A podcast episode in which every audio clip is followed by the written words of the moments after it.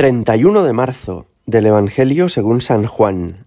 En aquel tiempo Jesús dijo a los judíos, Si yo doy testimonio de mí mismo, mi testimonio no es verdadero. Hay otro que da testimonio de mí, y sé que es verdadero el testimonio que da de mí. Vosotros enviasteis mensajeros a Juan, y él ha dado testimonio en favor de la verdad. No es que yo dependa del testimonio de un hombre, si digo esto es para que vosotros os salvéis. Juan era la lámpara que ardía y brillaba, y vosotros quisisteis gozar un instante de su luz. Pero el testimonio que yo tengo es mayor que el de Juan. Las obras que el Padre me ha concedido llevar a cabo, esas obras que hago dan testimonio de mí, que el Padre me ha enviado. Y el Padre que me envió, él mismo ha dado testimonio de mí. Nunca habéis escuchado su voz, ni visto su rostro, y su palabra no habita en vosotros, porque al que Él envió no lo creéis. Estudiáis las escrituras pensando encontrar en ellas vida eterna, pues ellas están dando testimonio de mí, y no queréis venir a mí para tener vida. No recibo gloria de los hombres, además os conozco y sé que el amor de Dios no está en vosotros. Yo he venido en nombre de mi Padre, y no me recibisteis. Si otro viene en nombre propio, a ese sí lo recibiréis. ¿Cómo podréis creer vosotros que aceptáis gloria unos de otros y no buscáis la gloria que viene del único Dios? No penséis que yo os voy a acusar ante el Padre. Hay uno que os acusa, Moisés, en quien tenéis vuestra esperanza.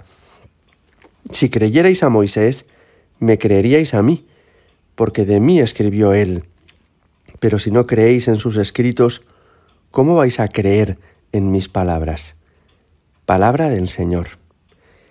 En este pasaje que hemos escuchado del Evangelio de San Juan, Jesús les reprocha a los judíos su incredulidad. Y es verdad que el Señor ha dado pruebas más que suficientes para que todos creyeran en Él. la prueba de que conoce bien la Escritura y todas las profecías del Antiguo Testamento se cumplen en él. La prueba también de sus milagros, que atestiguan que cuando Él se presenta en nombre de Dios, no nos está mintiendo, sino que realmente es así. Y la prueba definitiva va a ser su muerte y resurrección. Jesús, que muere en la cruz el Viernes Santo, vuelve a la vida el domingo de resurrección y se aparece a muchas personas, a más de 500, dice el libro de los Hechos de los Apóstoles. Hay un aspecto que podríamos hoy comprender de este Evangelio que nos puede ayudar también a entender qué les pasaba a los judíos y por qué eran reacios a, fiarse de Jesús. Y es el siguiente. ¿Qué es una alianza? Una alianza es un pacto, es un contrato. Hay alianzas entre particulares, entre naciones, entre empresas.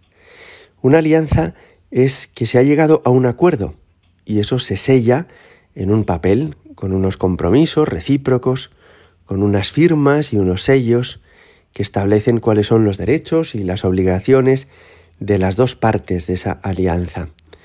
Pues bien, Jesús es nuestra alianza. Y esto es quizá lo que a los judíos les costaba entender. Él es nuestra alianza.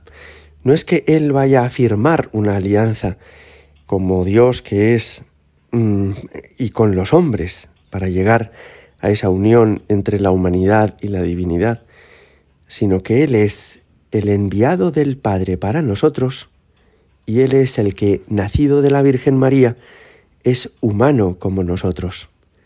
No es que Él tenga que firmar nada, no es que Él tenga que sentarse a acordar nada con nadie, es que Él mismo es Dios que ha venido a salvarnos y es el único hombre de toda la historia de la humanidad que ha servido a Dios por completo, sin pecado alguno, con generosidad y lealtad absoluta a la voluntad del Padre. Podríamos decir que entonces la alianza entre Dios y los hombres ya no es un papel que tengan que firmar las dos partes, sino que es una persona, Jesucristo. Jesucristo es lo mejor que la humanidad ha podido hacer en la historia, el mejor de todos nosotros, y al mismo tiempo es Dios mismo enviado para nuestra salvación. En Él se reconcilia Dios y la humanidad. En Él el cielo y la tierra se abrazan, se unen. Él es nuestra alianza. Y esto nos ayuda a entender que creer en Cristo no es una posibilidad entre otras para llegar a salvarse, sino que Él es nuestra única salvación. No se nos ha dado otro nombre entre el cielo y la tierra que nos pueda salvar, dice la Sagrada Escritura. Yo soy el camino, la verdad y la vida, dice Jesús, y nadie va al Padre sino por mí. Es Jesucristo, el centro de nuestra fe, es Jesucristo el mejor regalo que nos ha dado Dios Padre, y es Jesucristo la clave fundamental y esencial para que podamos llegar a Dios y para que podamos alcanzar el cielo.